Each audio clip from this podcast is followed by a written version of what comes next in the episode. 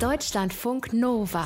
Eine Stunde Film. Kino, Serien und Fernsehen mit Tom Westerholt. Ja, äh, was jetzt? Wie bitte? Viereckige Augen? Entschuldigung, wollt ihr jetzt schon schlapp machen oder was? Ich meine, da kommen noch ein paar Wintermonate, durch die wir gemeinsam durch müssen und äh, also sind wir mal froh, ne? Noch gibt's ja Nachschub für Extreme Couch Binging Abende. Äh, zum Beispiel aus Schweden habe ich mir übers Wochenende reingerissen. Liebe und Anarchie. Neue Serie mit extrem trockenem nordischem Humor. Gucken wir zusammen rein. Außerdem dachte ich, es reden doch immer alle von Recycling. Also wir alle tun das äh, immer von Recycling reden und dass man äh, nichts wegschmeißen soll, was noch gut ist. Und da habe ich gedacht, das können wir doch hier eigentlich auch machen. Ne? Manchmal, da hat man wirklich so viele Interviews zu einem Thema, zu einem Film, einer Serie, dass man die hinterher gar nicht alle auf einmal senden kann und dann tut es einem leid, weil die wirklich richtig gut waren. Deshalb äh, werden wir auch das jetzt in der Kinoschließzeit immer wieder mal hier machen. Ungesendete Schätze aus dem Interviewarchiv kramen. Heute mit einem wirklichen Kracher, Benno Fürmann. Habe ich auch getroffen zu Babylon Berlin und der nimmt uns mit, aber sowas von ganz weit hinter die Kulissen vom Set. Der hat da vor ein paar Wochen wirklich so geil blumig vom Dreh erzählt. Da könnt ihr euch sehr drauf freuen. Ist wirklich richtiges Behind the Scenes. Anna Wollner kommt natürlich auch rein und hat sich für uns die Ethan Hawke Serie The Good Lord Bird angeguckt. Was Frisches für die Rübe also. Und bevor die Netzhaut kalten Entzug kriegt, gibt's heute gleich die doppelte 10 Years Cinema Challenge. Vor genau 10 Jahren waren zwei Kracher neu im Kino. Ich sag euch welche und wo ihr die heute streamen könnt. So, ähm, ich würde dann auch anfangen, wenn mich dieser strange Typ mit dem Plattengesicht nicht so komisch angucken würde. Kann ich irgendwie helfen? Niemand außer mir selbst tötet Harry Potter. Ja gut, also dann mal viel Erfolg, Plattenhasenmann. Deutschlandfunk Nova. Wenn die Fahrstuhltür aufgeht, wirst du rückwärts rausgehen. Und dann läufst du den Rest des Tages rückwärts. Hallo. Ja, kann man machen. Ne? Läuft man halt einfach mal den ganzen Tag rückwärts. Oder äh, zeigt dem Kollegen, der das zu einem gesagt hat, einen ganz gepflegten Vogel und sagt, ganz genau, du mich auch. Das Besondere hier ist, äh, Sophie macht was der Kollege sagt und läuft wirklich den ganzen Tag rückwärts. Im Büro, zu Hause, äh, quasi überall. Und damit herzlich willkommen im extra schwedischen Humor der neuen Netflix-Serie Liebe und Anarchie. Äh, auf Schwedisch Kerlek und Anarchie. Ich hoffe, ähm, ich habe das ansatzweise richtig ausgesprochen. Mein Schwedisch ist, äh, naja, ein klein bisschen eingerostet. In der Hauptrolle geht's um Sophie und äh, bitte seid mir jetzt nicht böse, wenn ich nicht alle schwedischen Darsteller namentlich nenne. Die kennt bei uns hier wirklich niemand. Was überhaupt nicht abwertend gemeint ist, sie sind alle echte Hammer. Aber wie gesagt, die Namen jetzt hier alle vorzulesen, das bringt, glaube ich, keinem von uns weiter.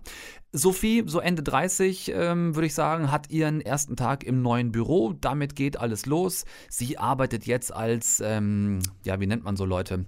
Ähm, so eine Art Prozessoptimiererin in einem schwedischen Buchverlag. Sie soll also quasi dafür sorgen, dass dieser etwas angestaubte, eingeschlafene Verlag wieder erfolgreiche Autoren hervorbringt und Bücher verkauft. Willkommen bei uns im Verlag. Guten Morgen, ich heiße Sophie. Wir verfolgen ein Ziel, nämlich euren Buchverlag in Richtung bessere Zukunft zu tragen.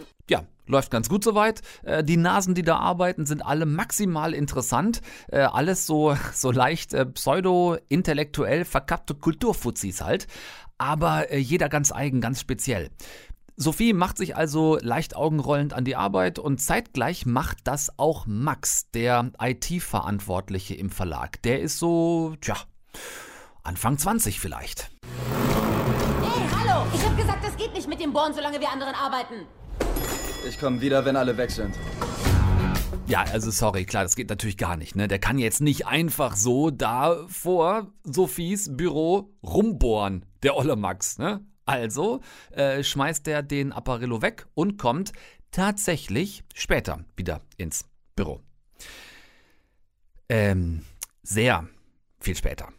Also jetzt äh, so spät abends, als niemand mehr da ist.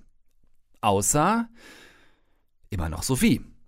Und die, ähm, die macht, naja, also weil sie sich halt gerade im Büro wirklich sehr alleine fühlt, etwas, ähm, ja, etwas sehr, sehr Privates.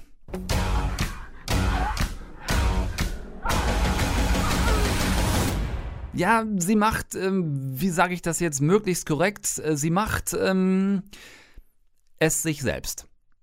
Im Büro. Am Schreibtisch. Ich meine mal ehrlich jetzt. Wer macht denn sowas? Es ist fast ein bisschen unglaubwürdig, aber Sophie fühlt sich alleine. Max, den sie vormittags noch angebrüllt hatte, sieht das, zückt heimlich das Handy, grinst breit, knipst und am nächsten Tag in der Teeküche hält er Sophie das Foto unter die Nase. Na, was gut gestern? So, und das ist jetzt die Ausgangssituation zwischen Sophie und Max. Und da werde ich dann inhaltlich auch wirklich nicht expliziter, ähm, außer vielleicht Sophie muss etwas machen, damit Max dieses Foto von ihr löscht. Und dann denkt sich Sophie etwas aus, das Max machen muss, damit er etwas von ihr zurückbekommt. Etwas nebulös ausgedrückt. Ihr ahnt den Fall, äh, die beiden hauen sich wirklich ab da immer krassere Challenges um die Ohren, die meisten davon unmittelbar im Büro und natürlich ufert das ganze Spiel irgendwann aus. Wo führt uns diese sehr schwarzhumorige schwedische Nordmenschen-Comedy hin? In etwas, das uns allen ab der ersten Folge klar ist, sich dann aber doch erstaunlich lange hinzieht. Zwischen Sophie, Ende 30 und Max Anfang 20 knistert es quasi schon ab da, wo sie ihn anbrüllt. Das verstecken die nicht mehr besonders gut in dieser Serie. Ähm, dieses Challenges-Spiel zwischen den beiden ist quasi nur der neue Deckmantel für eine alte Geschichte. Zwei begegnen sich, krasser Altersunterschied, sie verheiratet, zwei Kinder, er jung, ungebunden, sehr verspielt. Super auffällig natürlich, noch vor zehn, vielleicht sogar vor fünf Jahren wäre das ganze Ding gedreht worden, halt mit dem End-30-jährigen Mann und der Anfang 20-jährigen Frau. Jetzt im Jahr 2020 dreht man das ganze Ding um. Da ist es die End-30-jährige Frau und der Anfang 20-jährige Mann. Ähm, das ist schon, klar, natürlich deutlich angepasster an ähm, die Diskussion, die wir heute alle gerade medial miteinander führen. Die zentrale Frage, um die sich hier als quasi Doppelungseffekt ja auch noch eben dieses Challenges-Spiel dreht, ist, ist das hier alles nur ein Spiel? Ist das nur der Reiz des Verbotenen oder ist es tatsächlich Liebe? Trotz aller Unwägbarkeiten, trotz großem Altersabstand, trotz bisher unterschiedlicher Lebensweisen eine Liebe, die sich einfach mal eingestehen muss, dass Leben nicht immer plan und vorhersehbar ist. Wichtige Frage. Das Einzige, was ein bisschen nervt, ich habe es eben kurz angesprochen, ist äh, in der ersten Hälfte dieser einen Staffel, ist, dass die beiden wirklich da lange so miteinander rumeiern. Also immer noch, als wir es dann von außen wirklich längst gerafft haben. Ähm, das ist jetzt kein Megadrama, es sind nur acht Folgen, a 30 Minuten, also in vier Stunden ist man damit durch und unterm Strich sind diese vier Stunden wirklich extrem unterhaltsam trotzdem so ein bisschen viel Redundanz in diesem ganzen äh, sollen wir oder sollen wir nicht, so das hätte man vielleicht ein bisschen abkürzen können. Schön ist der Background mit diesen Challenges, vor allem mit diesem wirklich äh, spießigen, piefigen Setting eines Buchverlags. Es ist ein ganz schöner Kontrast zueinander. Tolle Figuren, auch rund um Sophie und Max herum. Da ist äh, die, die junge lesbische Pressechefin, da ist der alte, verbohrte, Stock im arschige Lektor, der ich mache das seit 30 Jahren so. Äh, es gibt den völlig verpeilten Chef, es gibt die unterschätzte Sekretärin. Also alles irgendwie schon nah am Klischee, aber ah, mit so tollen, feinen Charakterzug Überraschungen gespickt. Also wirklich richtig gut gemacht. Für mich grundsätzlich oft nah am britischen Humor, der nordische, so auch hier. Äh, und daher Daumen hoch für. Äh, ach komm, nee, ich sag das jetzt nicht nochmal auf Schwedisch, ich mach mich nur zum Affen. Ähm, wie heißt das Ding bei uns? Liebe und Anarchie ist der Titel. Schön. Alles klar. Deutschlandfunk Nova. Eine Stunde Film. So, meine Lieben, ähm, Recycling war das Stichwort. Und äh, ich sag mal, wenn es ein so sauberes, gutes, ohrenfreundliches Recycling ist wie das hier, habe ich wirklich keinerlei Bedenken. Kinoschließzeit ist nach wie vor. Dadurch ist halt etwas weniger los und das schafft dann Raum für auch mal äh, bedauerlicherweise liegen gebliebenes.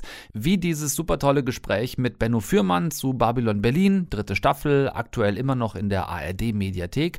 Alle drei Staffeln jetzt übrigens, wer es noch nicht gesehen hat. Also das ist dann mal irgendwie Binge-Material wirklich für äh, einige Tage. Ich hatte verschiedene Talks am Interviewtag aufgezeichnet mit verschiedenen Darstellern, mit den drei Regisseuren und für dieses hier war bisher einfach noch kein Platz, jetzt aber schon. Freut euch drauf, äh, mit Benno Fürmann ganz weit hinter die Kulissen dieser Megaproduktion zu gucken der große Babylon Berlin Interview Marathon heute beginnt mit dem bösesten, was die Serie überhaupt zu bieten hat. Oberst Wendt AD hat er hinten dran gefügt. So Benno Fürmann, grüße dich sehr. Ich grüße zurück. Guten Morgen. Sag mal, dieser Wendt, ne? Referent von Hindenburg, Schwarze Reichswehr, Chef der politischen Polizei, äh, Nachfolger von Bender. Der Typ ist doch eigentlich ist doch das, was man unter so einer Traumrolle versteht, oder? Ja, das ist eine sehr einfache Frage mit einer noch einfacheren Antwort. Auf jeden Fall. So ein Strippenzieher im Hintergrund, ähm, aber auch gefangen zwischen altem Adel und neuer Rechten. Das ist ja was, ohne dass wir irgendwas spoilern würden, womit sich äh, der Wendt jetzt in der dritten Staffel auseinandersetzen muss. Wie ist das so, in diese ganz spezielle Zeit abzutauchen in so einer Rolle? Das war eine prägende Zeit, natürlich, wo politisch ähm, die Gemengenlage sehr kompliziert war. Die zarten Schritte der Demokratie begangen wurden, die das sehen wir auch heute, nicht immer so leicht zu gehen sind, weil die Leute, die am lautesten schreien, das meiste Gehör finden. Und da ist natürlich eine Parallele und darüber hinaus ist Wendt jemand, der ein Taktierer ist. Und das ist natürlich die große Freude, ihn zu spielen, dass er in der Regel einen Schritt voraus ist. Du ihn nicht lesen kannst, hier und da hoffentlich, und das habe ich gespiegelt bekommen, auch sympathisch findest. Also er sollte nie statuesk unzugänglich sein, aber natürlich jemand, der reinkommt und eine Agenda hat und äh, ein bisschen Luft vor sich her schiebt. Und das ist halt auch die Aufgabe beim Spiel, dann nicht zu sehr aufs Gas zu gehen, weil er per se schon die Auftritte geschrieben hat, die dann auszufüllen sind, die du aber nicht doppelt und dreifach unterstreichen darfst, sonst, sonst wird zu schnell zu viel. Und das ist für mich die Freude, da die, die Ziselierung, die, den Grad zu finden, wo man merkt, ja, da ist es spannend für mich und da habe ich das Publikum, da kommt es äh, bedrohlich, ohne die ganze Zeit äh, bedrohlich vor sich herzuschreien. Da kommt es zart, ohne ähm, das zu telefonieren, wie man sagt in Theaterkreisen, dass jetzt eine Zartheit kommt und so weiter und so fort. Das ist wirklich, wirklich ein Geschenk, die Rolle. In der damaligen Zeit hätte man vielleicht gesagt, das ist ein Typ, der was im Schilde führt, mhm. so wie du sagst. Man, man merkt, der hat was vor, er lässt sich aber nicht wirklich in die Karten blicken. Hilft dir das beim Spiel eher, wenn du möglichst viel über ihn weißt oder wenn du manches über ihn auch nicht weißt? Mm, ich bin je freier, desto mehr ich meine Hausaufgaben gemacht habe. Hm. Und auf der anderen Seite ist es beim Spielen wichtig, nicht alles vorher schon zu wissen innerhalb der Szene, sondern innerhalb der Szene auch zu denken. Das heißt, sich in die Szene reinzubegeben, ohne gleich alle Antworten zu haben. Ich habe eben schon gesagt, er ist aber auch ein bisschen gefangen, so zwischen altem politischen Adel und dieser neuen Rechten, die da um das Jahr 1929, 30 massiv aufkeimt in Deutschland. Ähm, ist er damit verglichen mit heute, wenn man es in die heutige Zeit transportieren würde, ja, so ein konservativer Unionspolitiker, der auch gucken muss, dass er sich nicht zu sehr aus dem rechten Lager beeinflussen lässt? Na, das ist eine spannende Frage. Ähm, die Rechtskonservativen, die Militaristen haben ja damals die Nazis unterschätzt, wie wir wissen. Wollten sie benutzen als Steigbügelhalter und haben ein bisschen die Expansionskraft äh, nicht, nicht lesen können, die das Ganze, den Schub, den das Ganze entwickeln wird, zu ihren Ungunsten. Aber das weiß ich ja noch nicht als Wendt. Mhm. Insofern sind das für mich erstmal Prolls, die ich gerne benutze, weil sie mir dienlich sind. Ähm, letztendlich sind sie mir genauso unsympathisch in ihrer lauten, vulgären Art, wie ich ähm, die alteingediente Rechte der Militaristen, obwohl ich selber ein Militarist bin, finde. Diese zahnlosen alten Säcke, die schon lange keinen Biss mehr haben. Also ich bin schon so drauf als Wendt, dass ich glaube, die die, der Kampf der Kulturen wird auf dem Schlachtfeld entschieden werden. Und ich glaube nicht an dieses demokratische Laberababer, sondern ich glaube daran, dass die Fähigsten die Zügel fest in der Hand halten sollten, um Land zu regieren. Ganz einfach. Und dafür ist mir jedes Mittel recht. Und es ist für mich kein Ego-Trip als Wendt, sondern er glaubt wirklich an seine Sache. Jetzt wissen wir als Zuschauer, als heutig Lebende natürlich den Ausgang der Sache, aber das weiß ich ja damals noch nicht. Und das Brutale am Leben ist, wir haben alle unsere Gründe und wir glauben irgendwie daran, mhm. dass wir auf dem richtigen Weg sind. Zum Wohle aller, oft. Ja, absolut. Welche Rolle spielt bei einem Abtauchen in so eine Zeit, jetzt bei Babylon Berlin, diese Größe der Produktion, da auch wirklich dieses umfangreiche Setting zu haben mit den irrsinnigen Kulissen, äh, mit der Vielfalt an Kostümen, Masse an Komparsen. Wie, wie fällt das ins Gewicht für dich bei so einer Produktion? Das vereinfacht die Sache einfach ungemein, weil eine Zeit zu behaupten, in der du nicht gelebt hast, während du mit einem T-Shirt und einer Jeans, die auf halb acht hängt, äh, durch die Tür kommst, ist natürlich so eine Sache, sich das selber zu glauben. Jetzt habe ich diesen Schmiss, jetzt habe ich einen Stehkragen, jetzt habe ich eine Uniform, die mich in eine gewisse Haltung presst, jetzt habe ich einen gestärkten Anzug äh, mit irgendwie insgesamt zehn Kilo Wolle, der mich äh, zwingt, äh, nicht zu lax dazustehen. Ähm, wenn im Drehbuch steht, der Bürgersteig ist gefüllt von Passanten, man muss sich seinen Weg dadurch äh, mogeln, dann ist das wirklich so, dass du nicht wie in einer Low-Budget-Produktion drei Leute mit einem angeklebten Schnurrbart hast, sondern du hast äh, 30 Leute mit einem echten Schnurrbart. Teilweise sind sie auch angeklebt, seien wir mal ehrlich. Aber die ganze Opulenz, die gut ganze angeklebt. Gut angeklebt, genau. Von den fähigsten Leuten, die zurzeit Schnurrbärte ankleben. Und das ist natürlich für uns alle eine große Freude. Ähm, eine Rede an einem Bankett zu halten, an, einer, an, einem, an einem Diner, an einem Tisch, wo ich dann in die Augen von 20 Kollegen schaue, während ich meine Rede halte. Das hast du halt nicht jeden Tag. Und das äh, kreiert eine gewisse Energie, die, der man sich schwer entziehen kann. Eine Stunde Film. Nimm uns doch mal mit an so einen Babylon-Berlin-Drehtag. Wie muss man sich das vorstellen? Eine große Produktion unterscheidet von einer kleinen Produktion erstmal der Fuhrpark. Also das, was an Autos vor dem Filmset steht. Und Autos sind dann der Garderobenwagen, wo die ganzen Klamotten. Das ist hier natürlich ein absoluter Irrsinn, was hier allein an Garderobenfahrzeugen benötigt wird. Dann hast du ähm, die Maske, die ausufernd mit Perücken, mit Schnurrbärten, äh, mit sämtlichen Scheren, Rasierapparaten und so weiter. Selbst die Statisten verlieren dann ihr schönes, wallendes Haupthaar sehr schnell und es wird aufs Minimalste gestutzt, wenn es für die Rolle zuträglich ist. Wir haben teilweise Maskenzeiten. Bei mir ist es die Narbe, die eine halbe Stunde dauert. Und der Kollege, der Stresemann gespielt hat, ich glaube, der saß zwei Stunden äh, in, in der Maske, bis er dann soweit war mit einer angeklebten Glatze.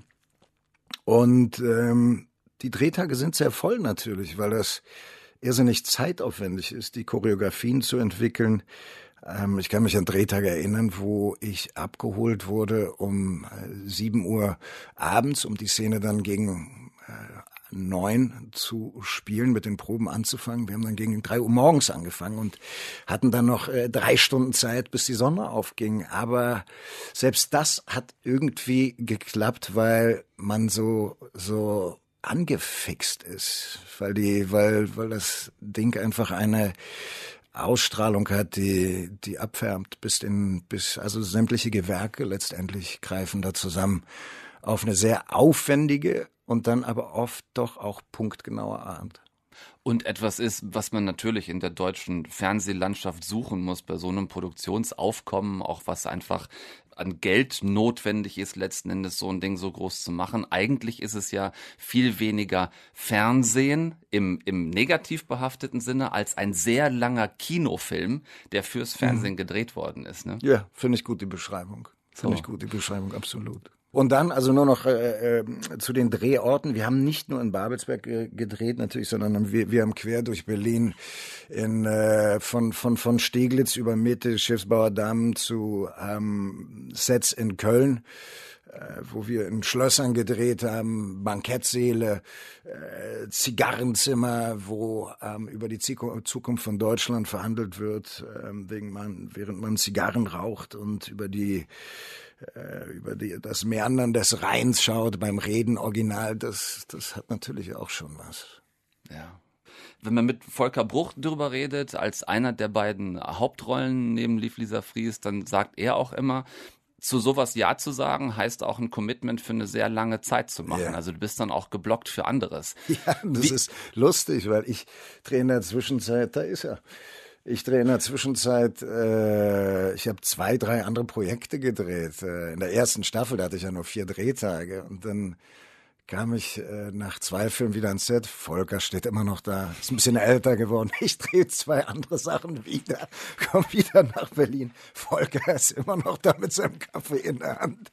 Also Volker ist irgendwann so Teil der Einrichtung geworden. Und ich glaube, der war auch ganz froh, als der letzte Drehtag dann da war, weil es ist natürlich irrsinnig anstrengend, die Tag für Tag diese 12, 14 Stunden da runter zu hocken.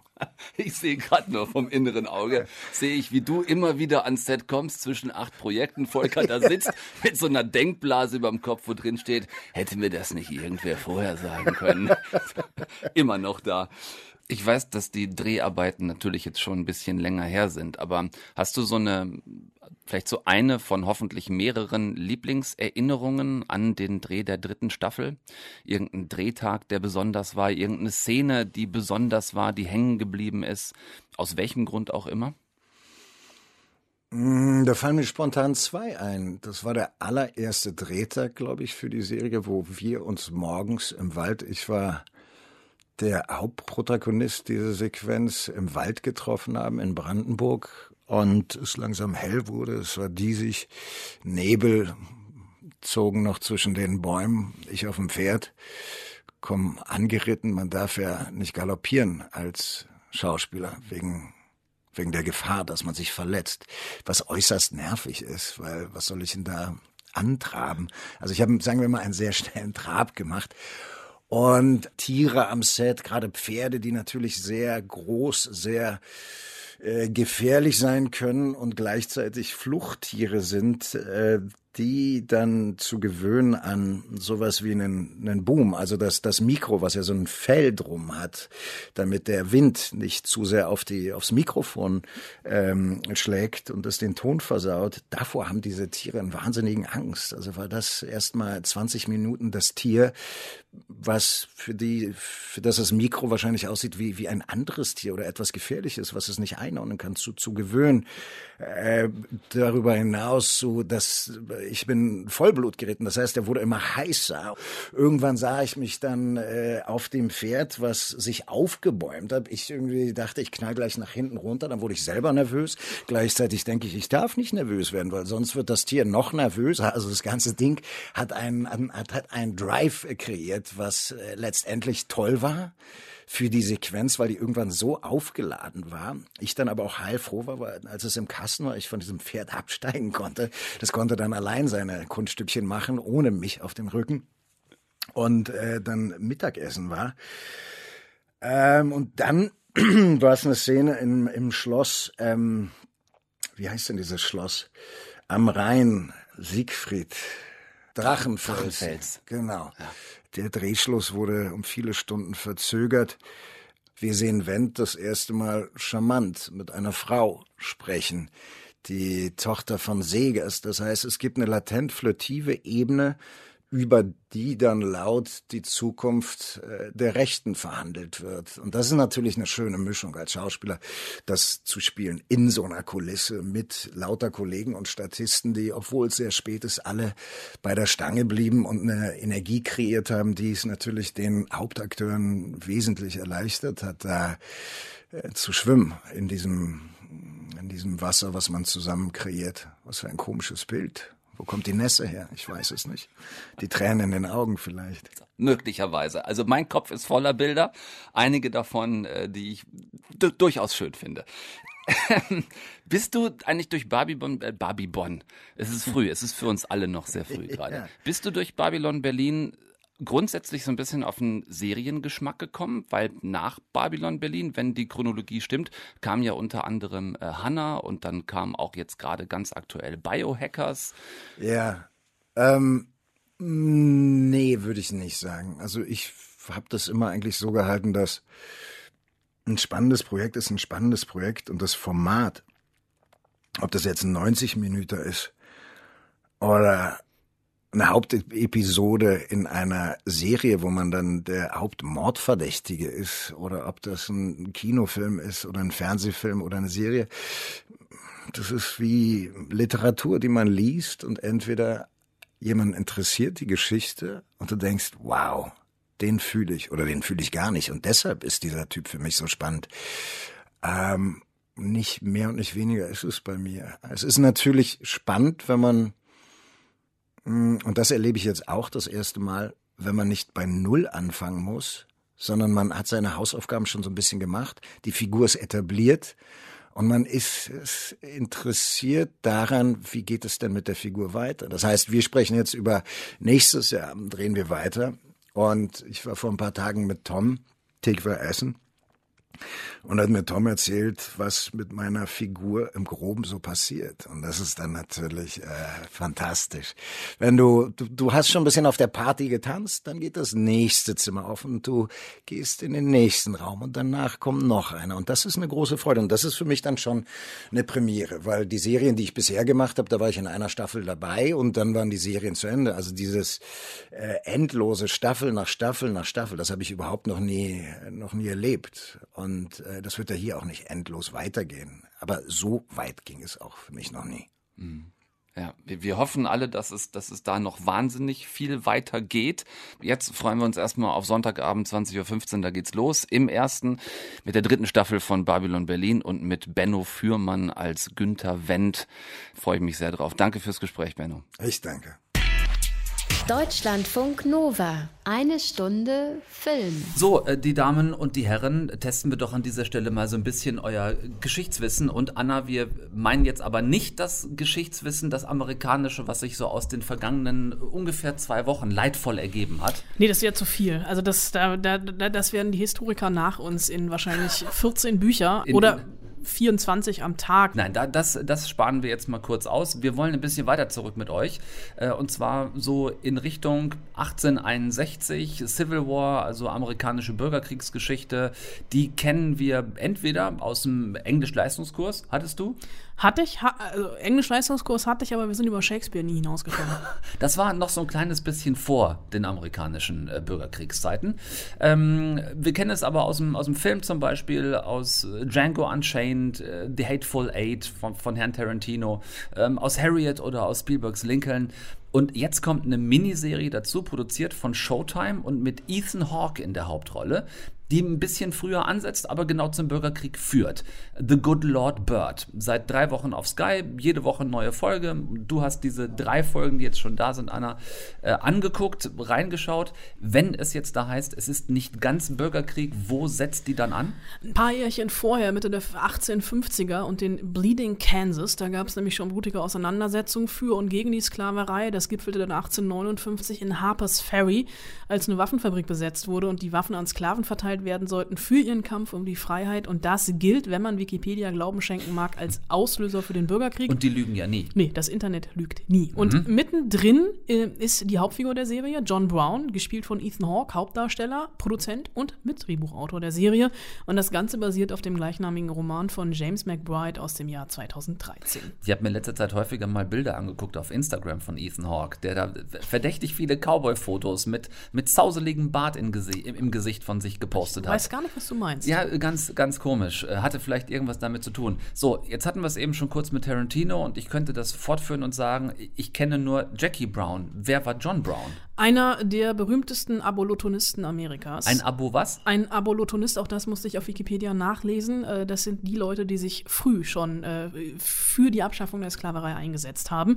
Und für diesen John Brown war die Sklaverei ein Affront gegenüber Gott. Eine Sünde, die bestraft werden muss, im Notfall auch mit Waffengewalt. Vielfalt und davon hat er Zeit seines Lebens sehr viel eingesetzt. My name is Captain John Brown and I am here in the name of the great King of Kings, the Holy Redeemer, the Man of Trinity, because he is on the side of justice and you are on the side of change.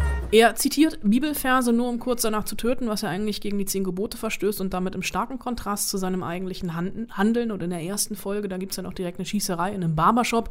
Eine Schießerei von vielen, die noch kommen werden in den verbleibenden sechs Folgen, denn sieben sind es insgesamt, bei dem er versehentlich einen Sklaven erschießt und dessen Master schwer verletzt und er haut ab, nimmt den Sohn des toten Sklaven mit, Henry, hält den aber für ein Mädchen und nennt ihn Onion, in der deutschen Übersetzung ganz einfach Zwiebel. Und Hawk spielt Brown Brown mit so einer ungestümen Leidenschaft. Ähm, du hast es auf Instagram vollkommen zurecht gesehen. Er ist wirklich, äh, er dreht durch. Der hat so Sabber im Mund. Der Bart wird immer länger. Der dreht auf und durch. Es ist alles over the top, aber das passt eben zu der Rolle, die er spielt. Klingt jetzt aber so ein bisschen nach so einer Ethan Hawke One-Man-Show, wenn er da auch so involviert ist, noch als, als Produzent und Mitautor und. Nee, gar nicht. Also er ist zum Beispiel in der zweiten Folge auch kaum dabei, denn ähm, erzählt wird die Geschichte aus Henrys Perspektive, also von Onion bzw. Zwiebel. Und das ist das Gute daran. Das ist jetzt kein so ein White Savior-Narrativ, was hier äh, erzählt wird, sondern wir haben einfach die Perspektive des befreiten Sklavenjungen, der dann auch noch eine neue Identität als Mädchen übergestülpt bekommt und diese Rolle auch spielen muss, um zu überleben, aus Angst eben um sein eigenes Leben und von der Sklaverei befreit, nur um dann schon wieder nicht seine eigene Identität haben zu können. Also das so ein Element, mit dem die Serie spielt und wie Joshua Caleb Johnson das als Henry spielt, ist großartig. Der Typ ist für mich oder der der junge Mann, muss ich ja an dieser Stelle fast sagen, ja. ist für mich wirklich eine Neuentdeckung. Wie ist das mit der Gender Conformity? Das ist im Augenblick was, wo zu Recht sehr darauf geachtet wird. Wir haben einen kleinen Jungen, der muss die Identität eines Mädchens annehmen und wird dann also Zwiebel genannt. Das ist jetzt nicht der erstmal der wohlwollendste Mädchenname, den man sich so ausdenken könnte. Naja, das ist so ein bisschen das, womit die Serie spielt. Also, weil natürlich wird erkannt von einigen, dass ähm, Zwiebel kein Mädchen ist, sondern eine Junge, sondern ein Junge, allerdings nicht von den Weißen, sondern ausschließlich von den Schwarzen, die ihnen aber helfen, dieses sein Leben rettendes Geheimnis ähm, vor den anderen ähm, zu verbergen, also dass seine Identität nicht preisgegeben wird, dass er wirklich nicht mit der Waffe in der Hand äh, an die Front geschickt wird, sondern gefühlt mit einem Putzeimer bzw. mit einem Putzlappen in der mhm. Hand. Es gibt dann natürlich auch den, die ein oder andere sexuelle Annäherung, den ein oder anderen sexuellen Annäherungsversuch an ihn, wo er überhaupt nicht weiß, wie er damit umgehen soll, weil er das nicht kennt. Aber da dann irgendwie nochmal, also diese Gender Conformity, das auch als Thema des, dieser Serie ist. Und es ist kein klassisches Civil War Drama, wie wir es vielleicht auch noch von Fackeln im Sturm kennen, sondern ja. es ist wirklich eine Satire, getarnt als Western, schmutzig, dreckig, die Männer riechen nach Schweiß. Also Ethan Hawke stinkt, der hat sich wahrscheinlich während der Dreharbeiten kein einziges Mal gewaschen. Er stinkt aus dem Fernseher. Ähm, ist auch vollkommen okay, weil es passt einfach. Es ist doppelbödig, hat einen absolut kruden Humor, ist unterhaltsam und sehr unkonventionell. Ähm, ich hab's ja so ein bisschen über, dass bei Filmen und Serien immer vorne steht, based on a true story und uns dann irgendwas aufgetischt wird. Hier ist es es anders, denn hier steht vor jeder Folge, alles ist wahr, das meiste davon ist geschehen und ähm, da merkt man schon dieses Augenzwinkern. Das ist genau der Tonfall mhm. von The Good Lord Bird und deswegen bekommt diese Serie von mir das Prädikat großartig. Daumen hoch von Anna Wollner zu The Good Lord Bird ist ab jetzt auf Sky draußen, die ersten drei Folgen schon da. Wenn euch das reicht zum Losbingen, könnt ihr jetzt loslegen. Sieben Folgen werden es insgesamt. Danke fürs Vorgucken. Sehr gerne. Deutschlandfunk Nova. Eine Stunde Film. Der Elderstab. Der mächtigste Zauberstab aller Zeiten. Der Stein der Auferstehung. Der Umhang, der unsichtbar macht. Diese drei bilden die Heiligtümer des Todes. Diese drei machen ihren Besitzer zum Bezwinger des Todes. Ihr könnt das gerade nicht sehen, logischerweise, aber äh, manchmal, da habe ich so Momente, da kriege ich wirklich Gänsehaut bei unserer 10 Years Cinema Challenge, weil ich einfach nicht fassen kann, dass dieser Kinostart, über den wir dann reden, zehn Jahre her ist. Leute, jetzt gerade. Vor exakt zehn Jahren 17.11.2010 lief im Kino Der Anfang vom Ende. Teil 1 von Harry Potter und die Heiligtümer des Todes. Harry, Ron und Hermine gerade an dem Punkt, an dem sie den ersten Horcrux mit einem Teil von Voldemorts Seele drin gefunden hatten und alle weiteren noch versteckt waren. Ähm, eine heftige Aufgabe damals für die drei Zauberer, ein wirklich nervenaufreibender Freundschaftstest. Ich dachte, du wüsstest, was du tust. Ich dachte, Dumbledore hätte dir mal irgendwas Sinnvolles verraten. Und du hättest einen Plan. Ich habe euch alles weiter erzählt, was ich von Dumbledore weiß. Und sollte es dir nicht aufgefallen sein, wir haben schon einen Horcrux. Ja, und wir schaffen es genauso wenig, ihn loszuwerden, wie die übrigen zu finden. Habe ich recht? Glaubst du, ich weiß nicht, wie es dir dabei geht? Du hast keine Ahnung, wie es mir geht. Weil deine Eltern tot sind. Du hast keine Familie. Hört auf! Hört auf! Na schön, dann geh doch! Los, geh! Viel düsterer als die Filme zuvor. Dieser siebte ja wieder von David Yates inszeniert, der auch schon die beiden Teile davor gemacht hatte. Äh, Heiligtümer des Todes 1 und 2 wurden ja damals an einem Stück gedreht und dann mit einem Jahr Versatz ausgestrahlt nacheinander. Zehn Jahre her ist das äh, und äh, noch gänsehautiger wird's jetzt, denn ich habe die drei Hauptdarsteller damals getroffen. Die waren auf Promotour, ich hatte Interviews und damals war es für die drei ja quasi wirklich die Abschiedstournee von zehn Jahre feste Kinorolle. Also Rollen, mit denen alle drei groß geworden sind. Daniel Radcliffe, Emma Watson, Rupert Grint.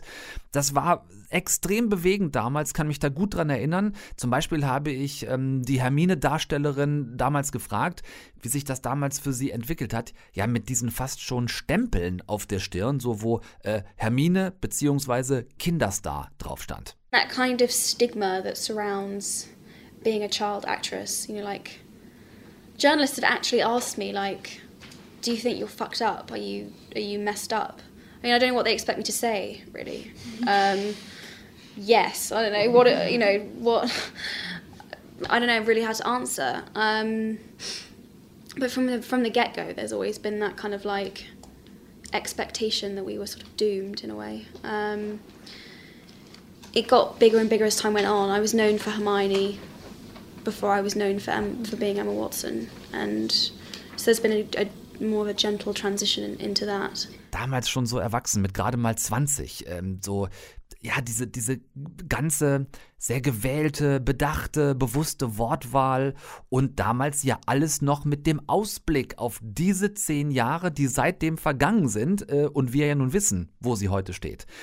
Auch heftig damals das Gespräch mit Daniel Radcliffe. Ähm, auch da mal ein kurzer Auszug. Ich hatte ihn zum Beispiel gefragt, äh, wie groß jetzt, wo dieses ganze Kapitel zu Ende geht, eigentlich seine Angst ist, so für ewig Harry Potter zu sein und dann auch zu bleiben für alle.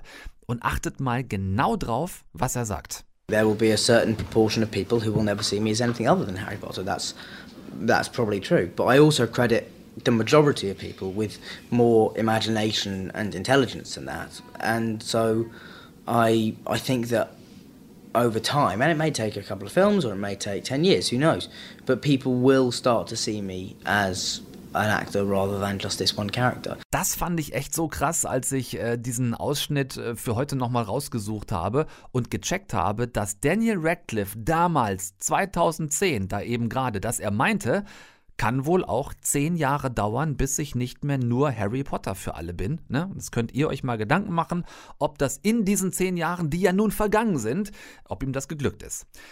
Eine Legende wird 10, Harry Potter und die Heiligtümer des Todes, Teil 1, heute vor 10 Jahren im Kino gewesen. Wenn ihr es gerne mal wieder streamen wollt, ähm, in der Flatrate habe ich es nirgends gefunden. Also ähm, die ganzen Harry Potter Filme auch nicht auf Netflix. Ansonsten aber bei ganz vielen verschiedenen Portalen, bei allen großen Bekannten, so ab 2,99, 3,99 pro Film. Und weil ich, kurzer Blick auf die Uhr, schaffen wir noch, und weil ich euch äh, zwei Filme zur 10 Years Cinema Challenge versprochen hatte, ähm, hier noch einen weiteren als Kurztipp, auch am 17.11.2010 neu rausgekommen, The Kids Are Alright. Deine Mutter und ich sehen, dass dich etwas sehr beschäftigt und natürlich würden wir gern wissen, was es ist. Ich habe ihn bloß einmal getroffen. Was meinst du bloß einmal? Habt ihr euch online kennengelernt? Warte, Was? warte, warte. Nein. Von wem sprichst du? Paul. Paul? Das Wer war, ist das Paul? war zusammen mit Joni. Wieso war Joni da? Sie hat ihn doch angerufen. Wir hacken Joni jetzt ab. Wer ist Paul? Unser Samenspender. Dachtet ihr, ich wäre schwul? Nein! Nicht doch! Natürlich nicht. Julianne Moore und Annette Banning als lesbisches Paar, das vor Jahren zwei Kinder über künstliche Befruchtung bekommen hatte und dann wollen Sohn und Tochter nun später jetzt mal wissen, wer denn eigentlich Papa ist eben genannter Paul und dann äh, bricht eine sehr lustige Hölle innerhalb des bisher bestehenden Familienfriedens los. So, manchmal auch nicht nur ganz lustig im Film, aber immer sehr, sehr gut. Wenn ihr den nicht kennt, auch noch eine klare Empfehlung. Ähm, ist ein tolles, würde fast sagen, vor zehn Jahren verhältnismäßig frühes Gender Equality Werk mit vor allem zwei mega guten Hauptdarstellerinnen. Äh, The Kids Are Alright heißt der Film, habe ich auch nirgends im Abo gefunden, dafür auf ganz vielen Plattformen wie eben gerade auch, so ab 2,99. So, und damit schicke ich die Herr- und die Darmschaften in eine Ihr habt erstmal wieder genug zu gucken. Binge-Woche. Augen weg von allem, was ich nicht auch gucken würde, das wisst ihr. Und äh, die wie immer ernst gemeinte Bitte, haltet durch und vor allem Abstand. Bleibt bitte gesund und bis nächsten Dienstag. Ich weiß, es ist eine ganze Woche, aber denkt einfach dran, mit jedem Tag, der vergeht, kommen wir dem Tag näher, an dem wir uns wiederhören. Tom Westerholt, over and out. Tschüss zusammen. Deutschlandfunk Nova. Eine Stunde Film. Jeden Dienstag um 20 Uhr. Mehr auf deutschlandfunknova.de.